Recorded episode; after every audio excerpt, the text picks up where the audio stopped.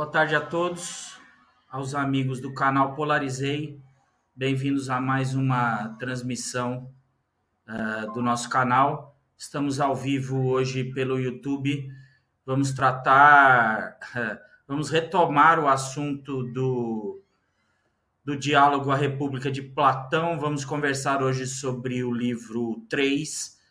É, estão aqui comigo presentes no estúdio hoje o o amigo Sérgio, uh, nossa amiga Kelly, do, também do canal Conversa em Foco, nosso canal parceiro, e o inestimável professor Osmar, nosso tutor, nosso curador de leituras, é, que nos auxilia sempre para nos aclarar as ideias e nos deixar sabedor de mais alguma coisa. É, eu vou abrir o microfone, a palavra para os meus amigos e depois é, vamos iniciar o nosso assunto. Kelly, boa tarde. Boa tarde. Sejam todos bem-vindos ao canal Polarizei. E é uma honra estar participando mais uma vez desses ensinamentos. Obrigado. Uh, Sérgio, boa tarde. Boa tarde, pessoal. Bem-vindo a mais um episódio né? da, da, fantástica, da fantástica sina, né? Do nosso herói Platão. É a nossa Odisseia. É, é a nossa Odisseia. É... Boa tarde, professor Osmar. Boa tarde a todos. Eu agradeço as gentis palavras do César, mas uh, ele é extremamente gentil nessa apresentação. É, nós desenvolvemos aqui um trabalho em conjunto, um trabalho em equipe, e todos fazem a sua colaboração para o desenvolvimento dos nossos estudos, assim como vocês que nos ouvem posteriormente. Forte abraço a todos, vamos começar. Bom, uh, nós estávamos, antes de, de, de, entrarmos ao vivo, conversando sobre, pontuando algumas coisas é, do livro 3, e a Kelly começou com algumas perguntas bem interessantes. É, Kelly, por favor, uh, sua, sua, a palavra é sua para você uh, poder se dirigir à nossa audiência com as suas conclusões, mais alguns questionamentos. Fique à vontade. É, a República de Platão, né? Ela, na República de é, foi escrita por Platão e ela é um diálogo socrático que vem do século IV antes de Cristo. Daí aqui no livro 3, o Sócrates ele faz alusão a Hades, às escritas políticas, ele participa de um diálogo entre Sócrates e Adimanto. É, é interessante porque, assim, se você vê o diálogo, é, eu, é lógico que eu, eu estudei, fiz algumas, vi vários vídeos, né? E, a, e eu concordo com o, o segundo Olavo de Carvalho, ele fala que o, o Sócrates ele é como é que chama?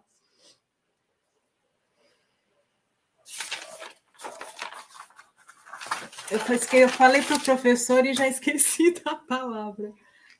Irônico? Irônico, né? Obrigada, Sérgio. Irônico. E, e assim, você começa a analisar e verificar que realmente isso incomodou muito na sociedade naquela época, pelo que eu percebi, né? Porque é, ele até, por uma questão de opinião, eles, ele foi morto por crime de opinião lá na frente, lógico que eu estou adiantando um pouco a, história, né?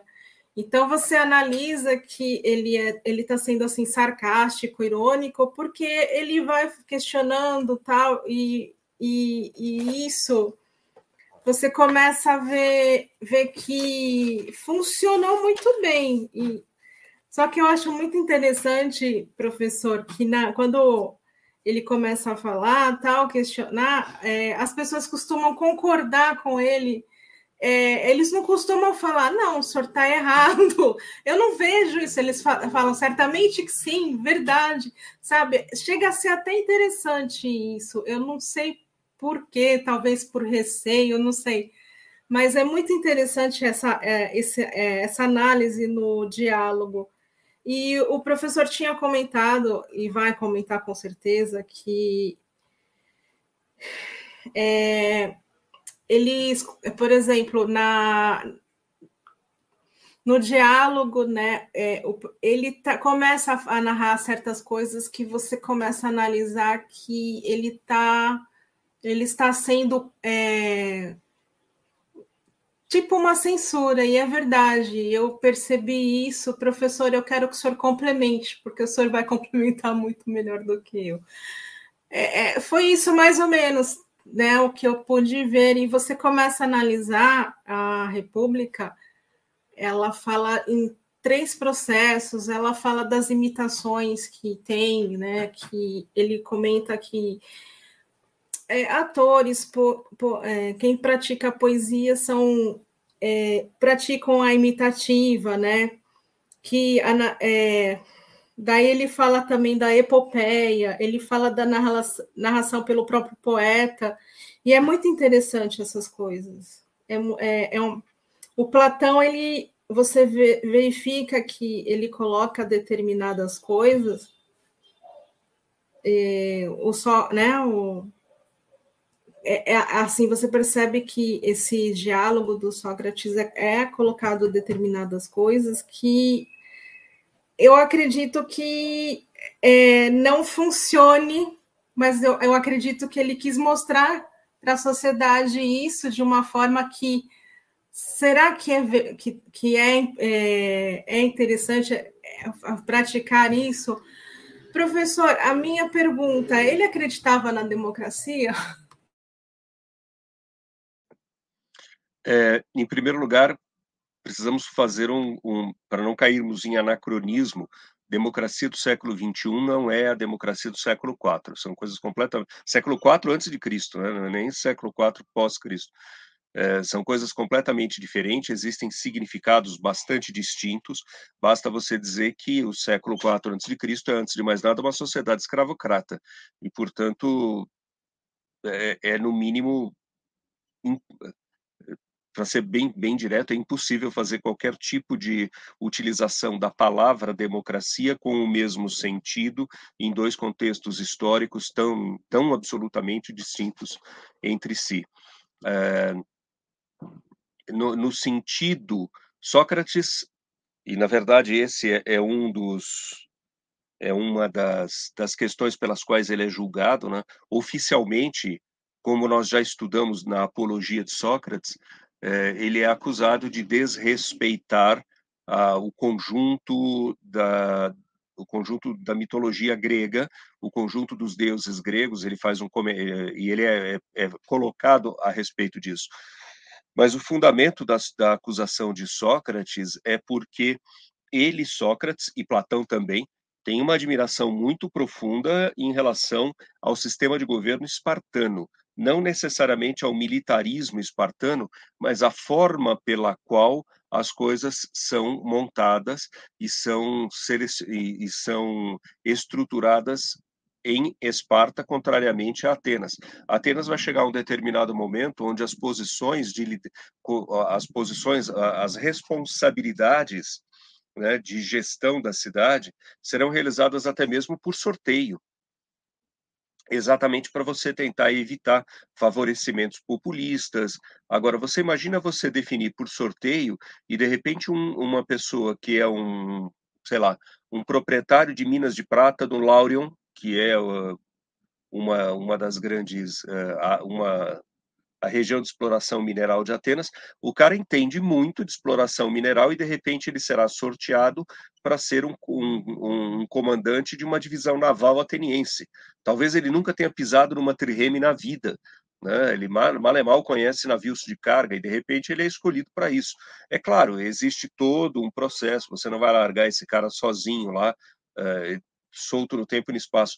Mas é, essa questão é, opõe uma, uma questão de formação técnica, digamos assim, uma formação tecnocrata, que você percebe fortemente lastreando a sociedade espartana, enquanto você tem um, uma questão um pouco aleatória né, é, um pouco não, totalmente aleatória dentro da sociedade ateniense, além do que você pode, em Atenas, de repente, simplesmente chegar e ter é, pessoas que procurem ganhar o favor da população com uma argumentação retórica, que são sofistas.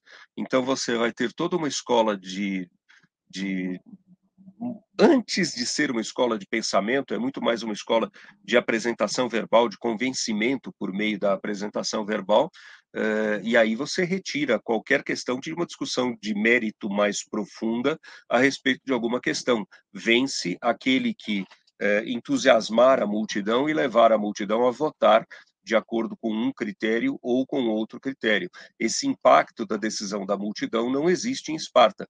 Neste sentido, Sócrates e Platão são admiradores do sentido espartano, não necessariamente do militarismo espartano, né? mas, mas, do tipo de, so, de uma sociedade na qual você tem critérios eh, extremamente rígidos de seleção, chegando até mesmo à seleção física, no caso espartano, é, é bastante diferenciado. Eu vou precisar me ausentar 30 segundos, já volto.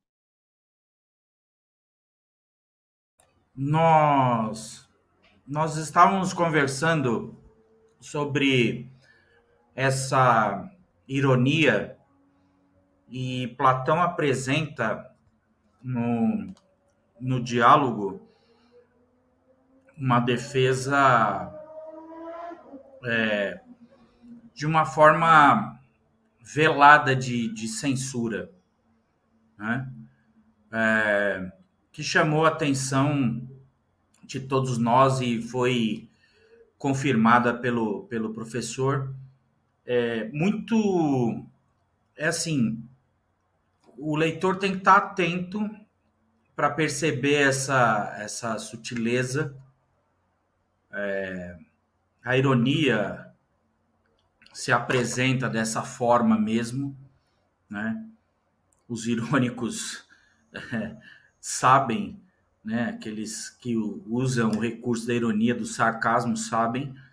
E uma das coisas que chamou atenção, particularmente para mim no livro 3, é que uh, o diálogo ocorre também uh, na defesa de uma forma de você depurar os cidadãos, principalmente os guerreiros, a que sejam excelentes guerreiros, o que era importante na, na, poli, na polis grega, como nós conversávamos, certo, professor? E que a composição dos guerreiros fosse de, de extrema excelência, uh, não só os guerreiros, mas qualquer outro, outra atividade, e que essas atividades não não se misturassem, e por isso veio a, a uma, uma, uma certa defesa velada da, da, da censura. É, não que é, é, fosse uma coisa é, que é, deve se levar em conta, mas você percebe dentro das nuances. Pois não, professor? É, César, a gente tem que lembrar que a função precisa ficar muito claro para que nós não incorramos num anacronismo, não é uma defesa da vida militar do guerreiro per si, mas é que na Grécia clássica, o cidadão livre e de plenos direitos políticos na poli na polis é, necessariamente conquistava isso também pelo fato de que ele oferecia o seu próprio corpo em defesa da polis.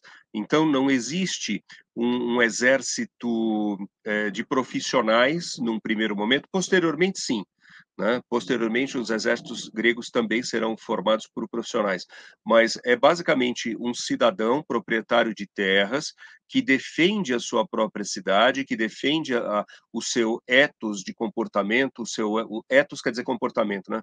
O, o seu ethos religioso, o seu ethos político, e, então ele conquista essa posição de direitos civis sendo o guerreiro. Nós não podemos cair na armadilha possível de identificarmos uma defesa de militarismo, né, com exceção de Esparta. Né? em Esparta, a questão do militarismo é, é, muito bem colocada, mas mesmo dentro de Esparta, as reformas de Licurgo sempre deixaram muito claro a questão de que ele fazia isso para manter Esparta livre da influência de terceiros. E, portanto, de uma certa forma, mesmo o militarismo espartano, que dá plenos direitos aos espartíatas, que são uh, a elite da, da, cidade de Esparta. Esparta também tem mercadores, uh, Esparta também tem agricultores, mas o espartíata, que é o cidadão de plenos direitos em Esparta, é necessariamente um militar. Em Atenas, isso também vai acontecer mas precisamos só tomar um pouco de cuidado para não fazermos uma, uma identificação incorreta de uma defesa do militarismo. Na verdade, ele está fazendo uma defesa do cidadão que toma responsabilidade, a sua parte, a sua parcela de responsabilidade pelo bem-estar da sua sociedade, pelo bem-estar daquela determinada cidade. Essa é a leitura mais adequada da, da expressão guerreiro quando a encontramos nesses autores clássicos. Posteriormente, teremos exércitos profissionais, mas neste momento, não. Neste momento, não. Lembre-se que exércitos profissionais, no sentido literal da, da antiguidade clássica, não serão uh, vistos antes de quase o finzinho da República Romana. Quem cria um exército profissional de fato, com pessoas que são soldados 24 horas por dia, é Mário. Mário é tio de Júlio César. Isso está muito para frente na história. Está muito para Neste momento, eles são cidadãos. É, se nós quisermos criar um, um, uma, um, certo parâmetro de aproximação e meramente figurativo, meramente figurativo, é, seria um, um cidadão suíço.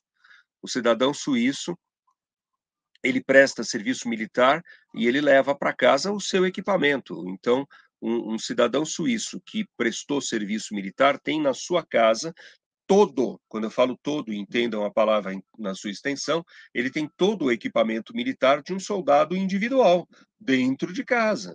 Dentro de casa. É, essa é a maior aproximação que nós podemos fazer em relação ao mundo, ao mundo atual.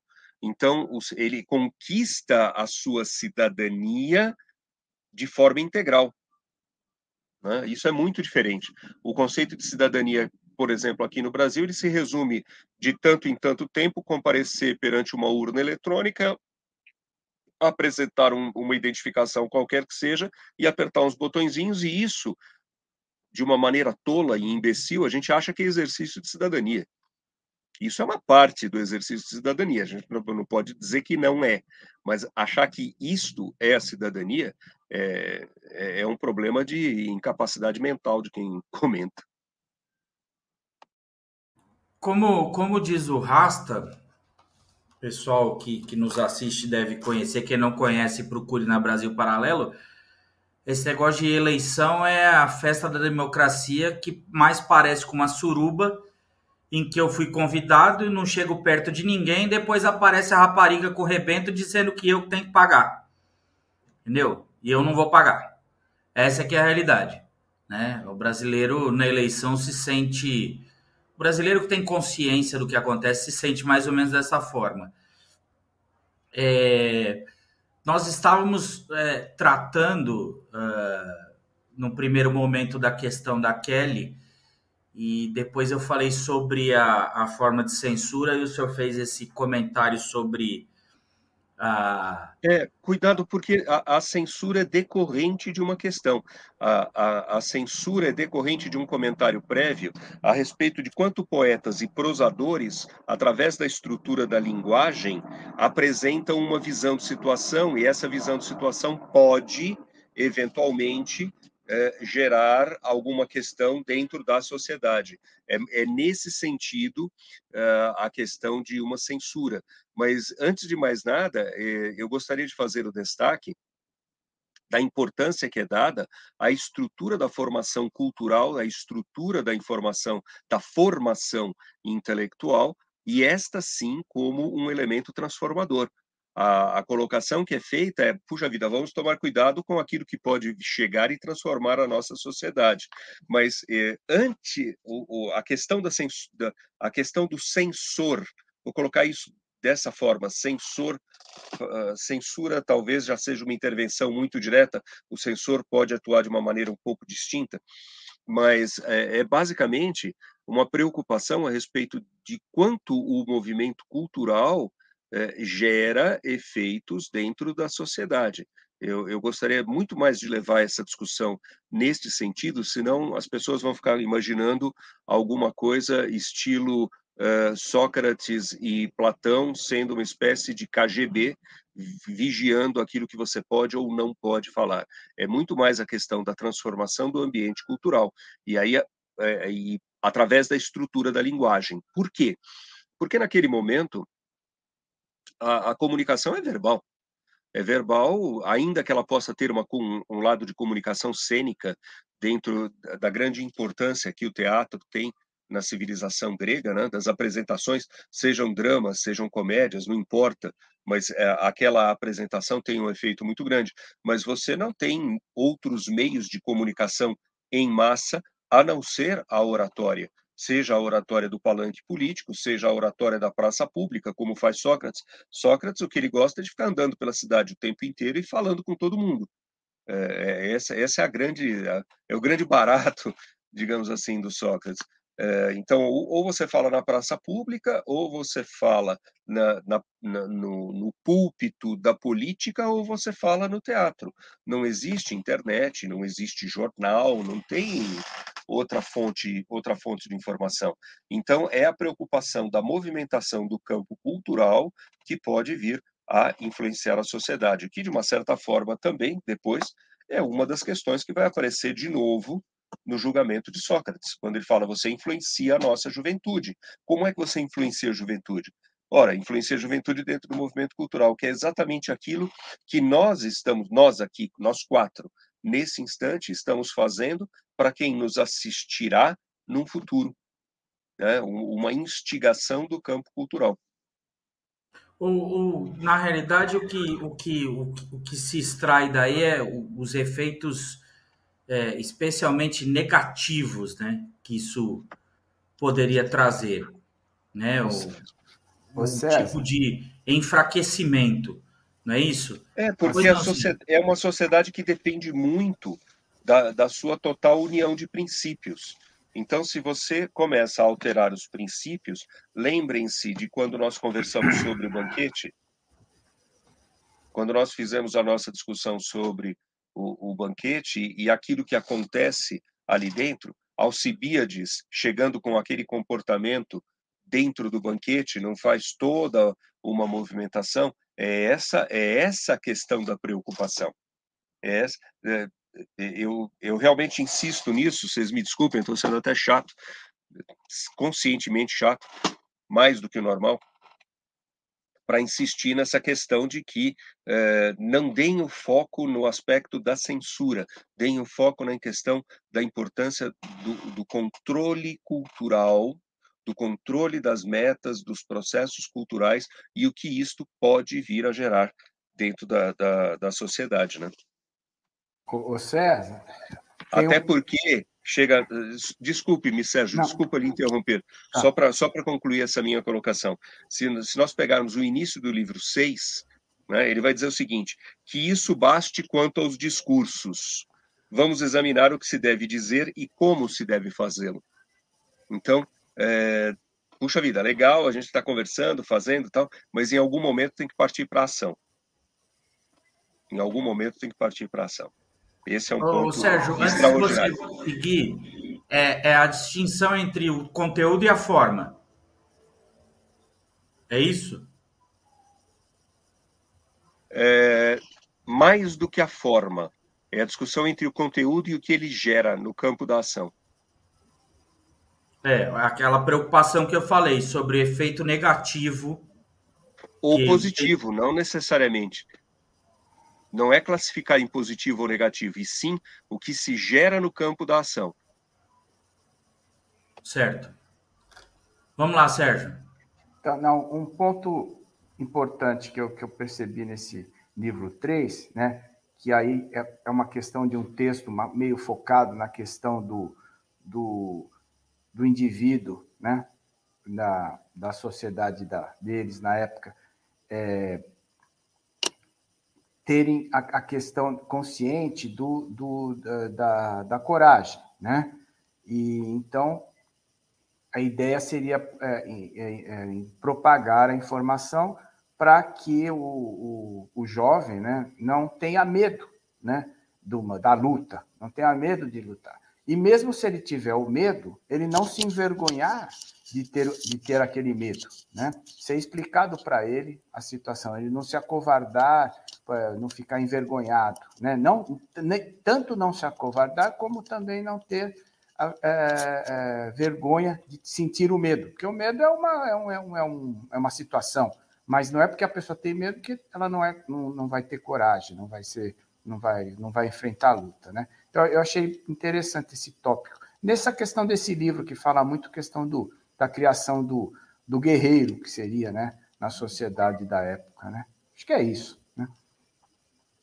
Lembre-se que de, como é o método de guerra na época, é uma coisa complicadíssima, gente. É, é um bloco de gente, assim, com, a, com oito, às vezes até 16 fileiras de profundidade, cada um deles no braço esquerdo, usando um, um escudo redondo de mais ou menos 1,20m, que pesam quase 30 quilos, e na mão direita, você está carregando ou por cima ou por baixo uma lança. E esses dois blocos se aproximam e aí, é, imagina uma briga feita com máquinas de costura o tempo inteiro assim. Cara, precisa ter uma coragem brutal para entrar num negócio desse. No, é, é, é uma coragem física, né? Porque, veja bem, numa, numa situação de combate moderno, você está atirando, você nem vê direito em quem você está atirando. Né? Esse negócio dos filmes que você vê em Hollywood, do cara chegar perto, até acontece, mas normalmente você está disparando um canhão a 5, 6 quilômetros de distância, você não está vendo o cara, você acha mais ou menos que ele está ali, porque algum sinal de observação te indicou. Uh, agora, imagina você se colocar frente a frente e você está aqui com, com o capacete e você está vendo aquelas pontas de lança deste tamanho passando aqui na tua cara, tentando acertar o meio do capacete do teu buraco, onde você está enxergando. De repente você vê o cara do lado, o cara do lado leva duas, três lanças no pescoço ao mesmo tempo. Gente, isso é uma experiência que o, o homem moderno não consegue imaginar. Não consegue imaginar. Uh, uh, de uma forma, não vou dizer felizmente, mas. Ah, vou, vou dizer felizmente porque é só uma obra de arte. Se você assistiu o filme 300, aquele de que é meio desenho animado, meio coisa lá, você tem uma ideia muito legal do que, que é aquilo. É completamente diferente. Você, mesmo nos dias de hoje, onde eventualmente você está dando tiro um de fuzil na cara do outro, tá a uma certa distância. É diferente. Ali eu estou sentindo a respiração do cara que está na minha frente. E cada hora que entra uma lança, uma espada no cara, a hora que sai, Sérgio, você sabe o que acontece num peixe quando você dá um tiro de flecha metade do peixe sai do outro lado do buraco. E a hora que você vai tirar a flecha, que você puxa de volta, nós estamos falando de caça submarina, né? Você puxa a flecha de volta, o buraco abre. Imagina isso numa pessoa. É, é, essa coragem a qual ele se refere é uma coragem física. É uma coragem física. É por isso que você colocava os mais ou menos covardes na primeira fila, né? Por que, que eu coloco ele na primeira fila? Porque o corajoso está na segunda. então ele vai empurrar o cara da primeira na frente.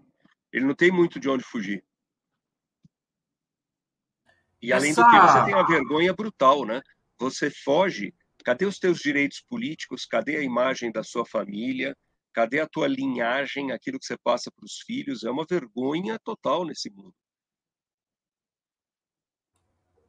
É, foi, foi que diálogo que nós lemos antes de começarmos nossas transmissões foi Écuba, em que as mulheres expulsam os homens das barracas, mandando eles voltarem para a batalha. Eu não me lembro, você se lembra, Sérgio?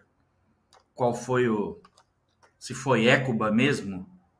Écuba lembra que não é um diálogo, né? É uma peça. É uma peça, é, então, é mas, uma peça, Não, mas acho sim, que não foi. sim. Não foi, Você, foi tem, acho que você foi tem toda a situação na qual a demonstrar Antígona, Antígona, eu covardia compromete o seu nome e o nome da sua família, para frente e para trás. Compromete os seus ascendentes e os seus descendentes. Resumindo, professor, trata-se de um é uma questão cultural da época, né?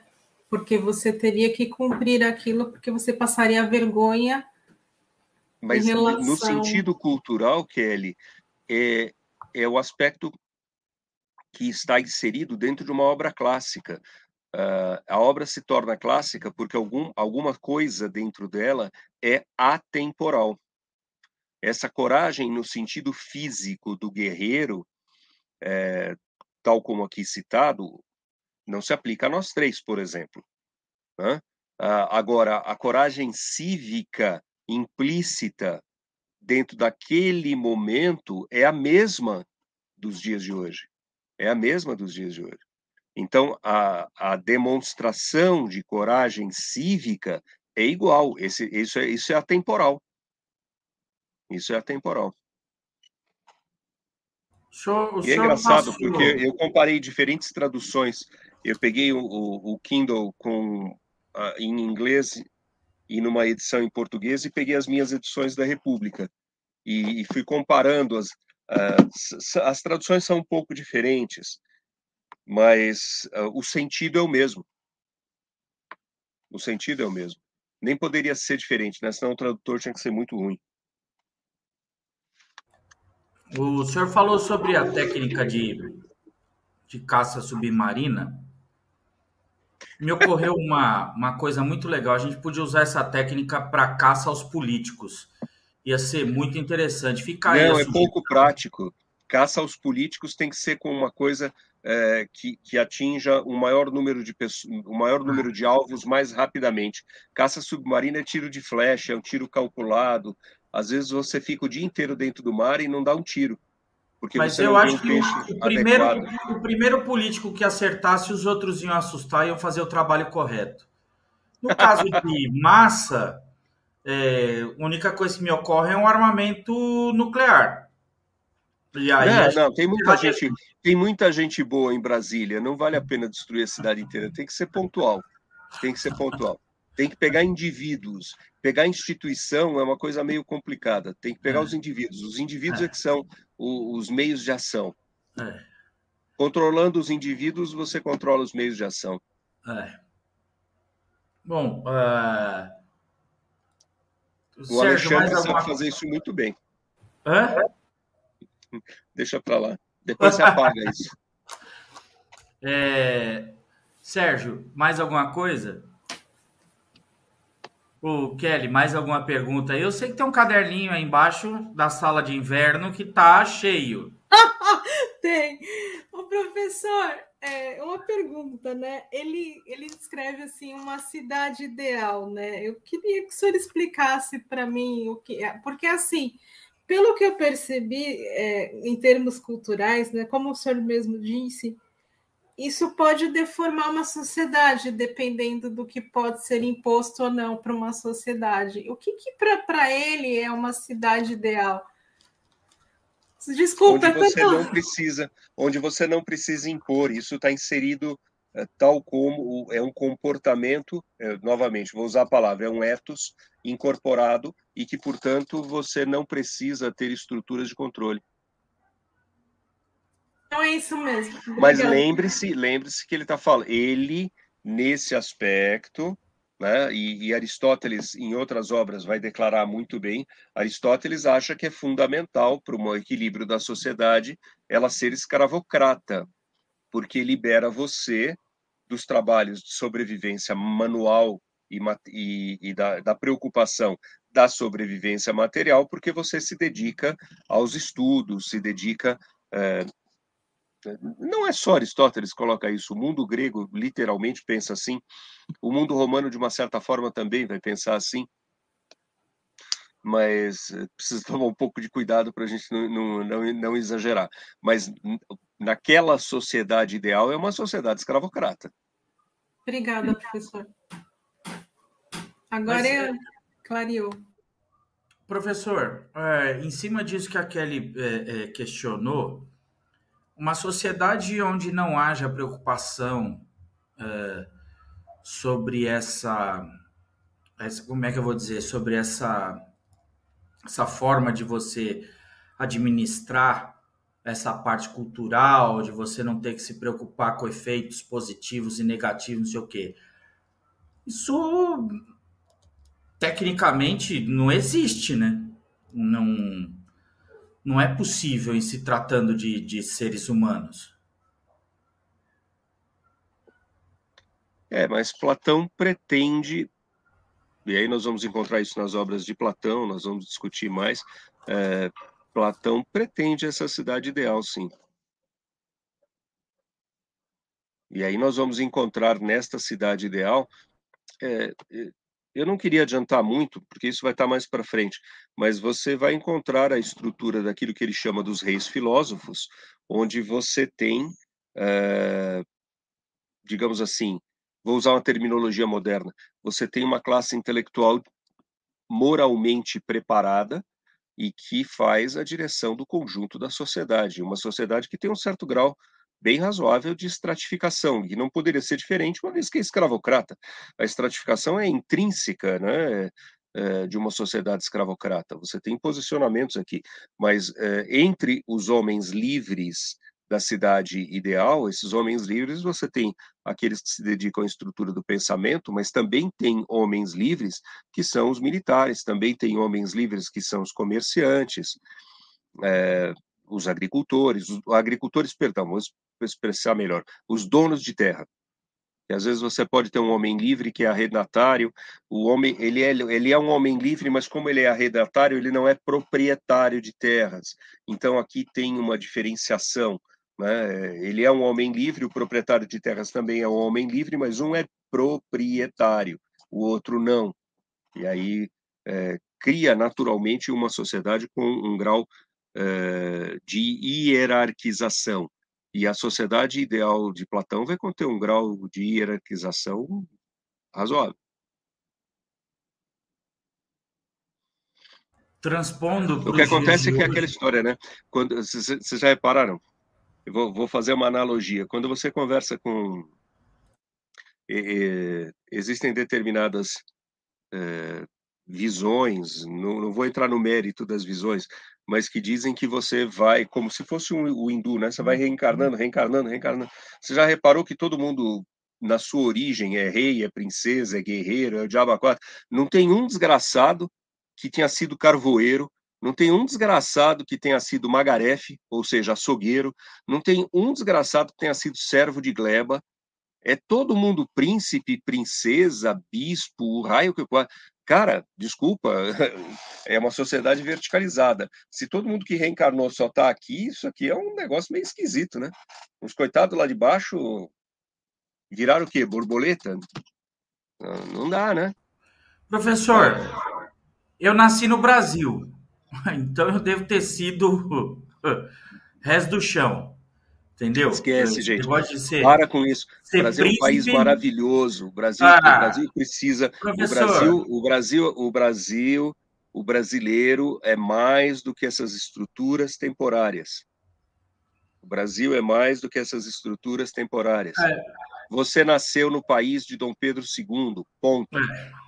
Nesse ponto. Para nesse... de pensar que você nasceu no país do Renan Calheiros ou do FHC. Você nasceu é, no país. Na realidade, então, deixa eu corrigir. Eu nasci no Brasil na época errada.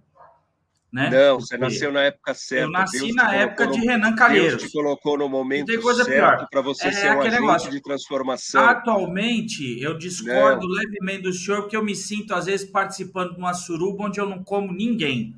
Esse é o meu faz... sentimento em relação ao Brasil. Não faz Entendeu? mal não faz mal, saia da suruba e vamos fazer alguma coisa realmente importante. Vamos fazer a não, formação cultural das tentando, pessoas, nós que é o que Platão está nos ensinando. Toda semana então nós você tem uma aqui. missão, uma missão que te foi dada por Deus. Você tem uma missão. Você está aqui cumprindo uma missão. Seja, seja siga ela com fé. Nós somos agentes de transformação. Até 2013, nenhum de vocês pensava nisso. Depois de 2013, começaram a pensar: nós somos agentes de transformação. E é isso, é nossa responsabilidade perante com os nossos filhos, perante com as nossas famílias, perante com os brasileiros que virão no futuro. Nós herdamos um país e temos que deixar aos nossos herdeiros um país melhor. Isso é missão. Hoje está ruim? Tá, tá ruim. Claro, claro, não, não, não vamos, não precisamos ser tolos, não vamos brincar de poliana de um mundo cor-de-rosa. Mas se o mundo fosse cor-de-rosa, ele não precisaria de agentes de transformação. Se ele fosse cor-de-rosa, ele já era perfeito. Então, não, não, não, não pense. Nascemos neste momento porque temos uma missão. Cada um de nós tem uma missão. Agora, é transformar o mundo? Não, isso aí é para revolucionário o nosso, a nossa responsabilidade é transformar a nossa família, transformar os nossos amigos, é transformar indivíduos. E aí é o conjunto dos indivíduos num tempo maior ou menor, não importa, não importa. Vamos transformar esse país para uma coisa melhor. Para com isso, gente. Não, e outra, e outra coisa, assim, no momento em que você não é. conseguia fazer uma ligação telefônica de São Paulo para Uberlândia, não existia como você fazer isso. Você encomendava para telefonista até 1972, 70, mais ou menos assim. Você encomendava no telefonista de São Paulo, o telefonista de São Paulo falava com a telefonista de Franca, o telefonista de Franca falava com a telefonista de Uberlândia, e aí você marcava na agenda um horário para conversar com as pessoas. O país mudou, o país melhorou muito. Tem mais a melhorar? Claro que tem, graças a Deus, senão nós não teríamos uma missão.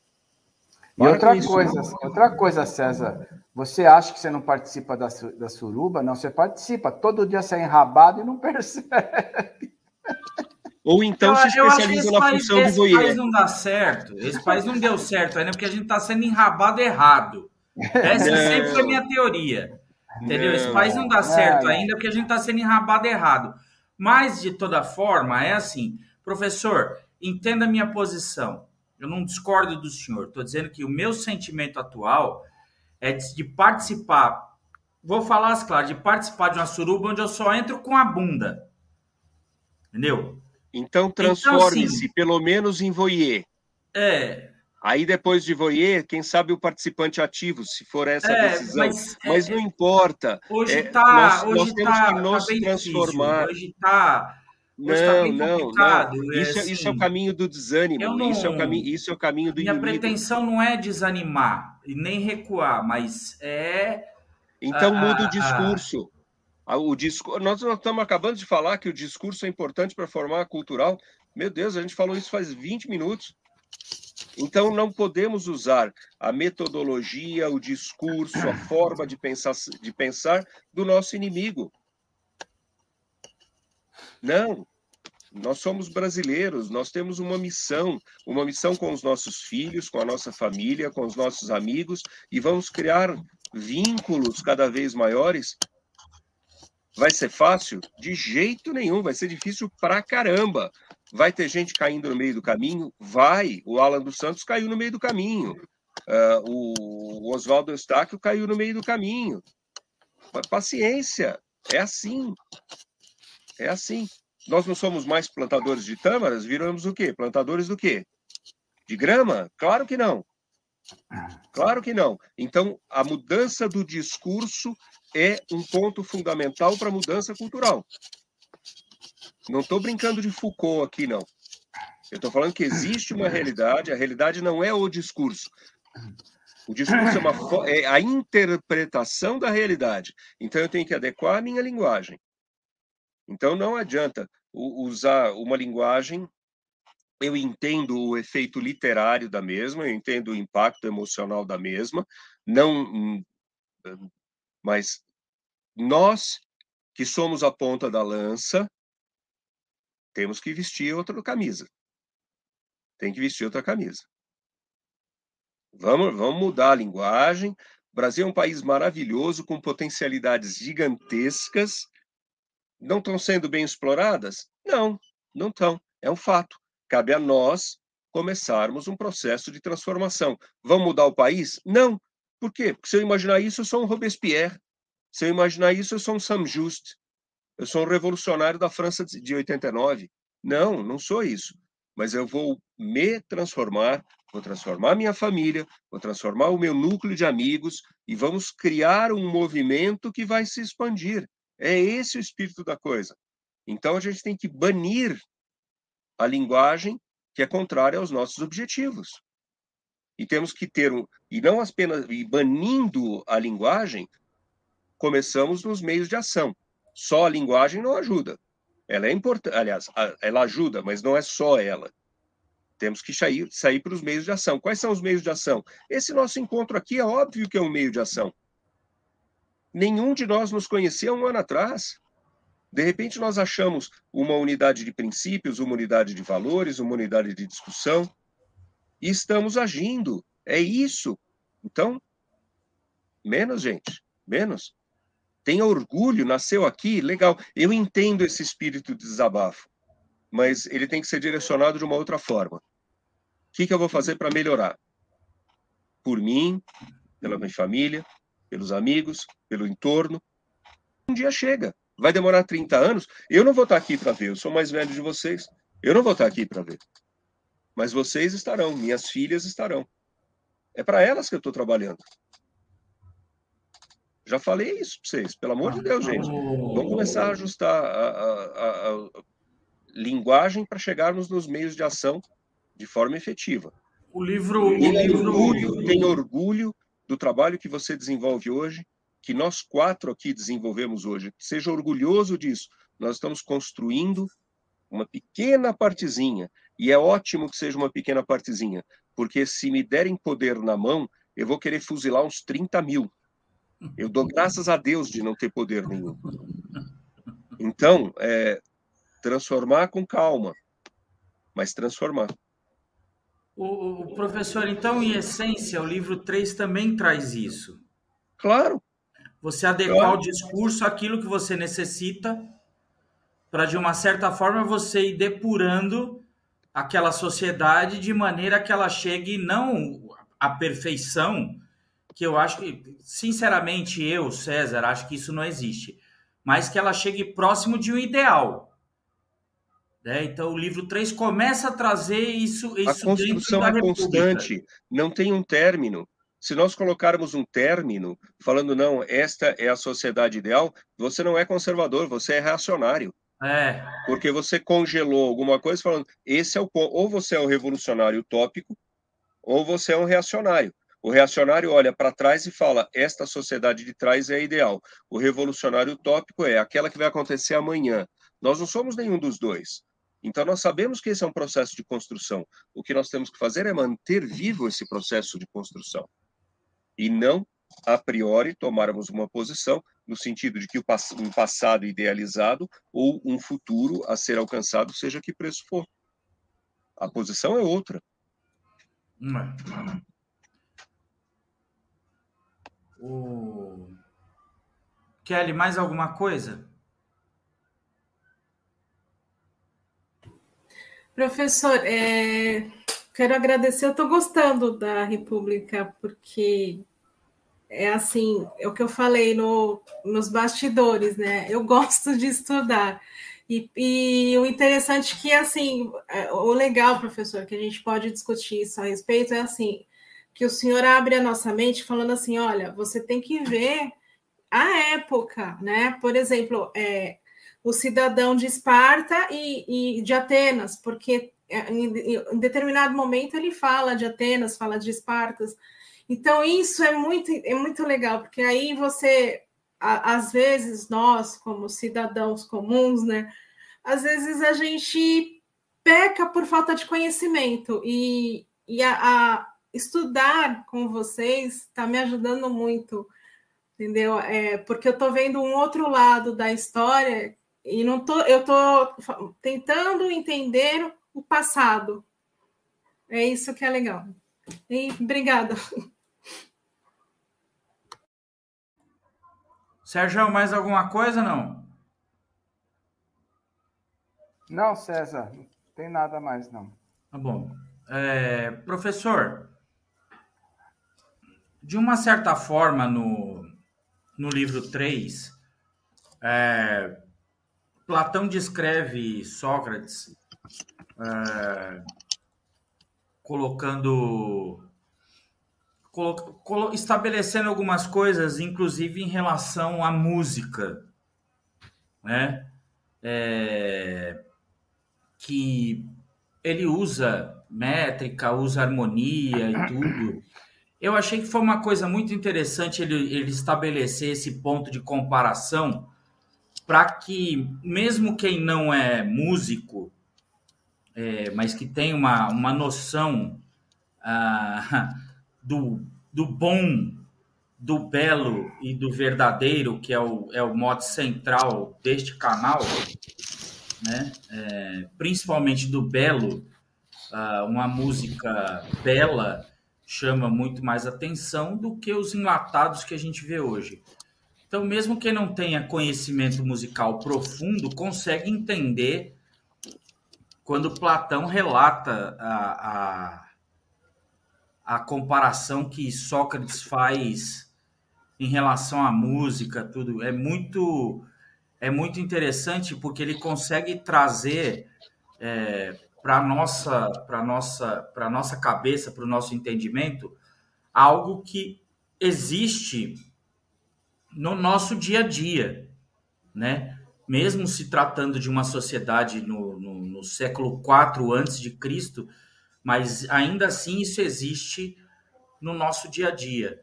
É, a, se, a sequência é, desse livro me interessa porque para mim, parece que ele sempre vai trazer uma coisa, um nível acima, uh, até a gente conseguir chegar no ponto de, de conclusão uh, de que é a, que a gente fica, se sente tão órfão em outros diálogos. Nesse aqui a gente tá, a gente consegue chegar em algumas decisões que você não tem mais o que, como é que eu posso colocar? Você não tem mais o que questionar, porque é decisório.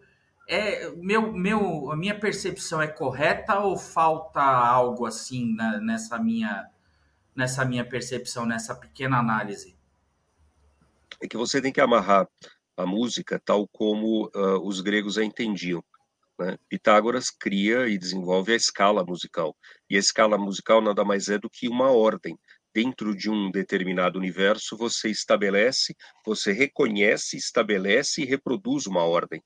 É, é esse o sentido da comparação. E os sentidos da escala musical pitagórica vão, vão ser transferidos para a geometria, vão ser transferidos para aquelas medições que são absolutamente exatas, e por que não pensar nesta questão dessas, desta organização uh, para o mundo social, para o mundo político? É, é, é dentro deste sentido mais geral que você vai ver é, que você deve ver essa questão da música tal como ela é citada. A música é um exemplo de ordem, a música é um exemplo de, de organização através da escala e tudo aquilo que é decorrente da escala. É, a capacidade de reprodução, a capacidade de que, a, de que reprodução, não apenas pelo autor, mas por todos aqueles que têm o conhecimento específico da chave da escala. Então, você tem que ter o conhecimento, o desenvolvimento do conhecimento, e você tem que ter o ensino deste conhecimento da escala musical uh, ao longo das gerações, né? E aí a ideia sempre que está que tá por trás disso é a questão da organização e a questão da ordem e da reprodução dessa organização e dessa ordem. O, esse, esse, então, é, esse ordenamento é, de escalas e tudo mais, de, ele, ele, ele se refere a algumas lá, junto com com Glauco, cita um outro personagem que também é músico tal. Esse ordenamento me chama atenção, porque, por exemplo, é, eu já eu cresci dentro de uma casa com, com um nono italiano que me mostrava ópera, né? Que algumas pessoas têm um preconceito extremo que diz que parece dois cozinheiros gritando uma receita, e eu não vejo Dessa forma, nessas pessoas eu quero bater com uma colher de pau no meio do olho. Via de é... regra, César, quem faz esse tipo de comentário é aquele que aprecia não vou nem ser exagerado, não vou dizer que ele aprecia o, fun, o, o, o fun, funk, né? É. Mas eu vou dizer que talvez ele aprecie simplesmente uh, instrumentos de percussão em grande volume. É. Uh, tenha sempre em mente o seguinte: na, na, na escala do primitivismo musical, a percussão está na base. É. Então, é. quanto mais percussão uma sociedade utilizar na sua expressão musical, mais próxima ela está do tantã da tribo, né? Tandandandandan da tribo.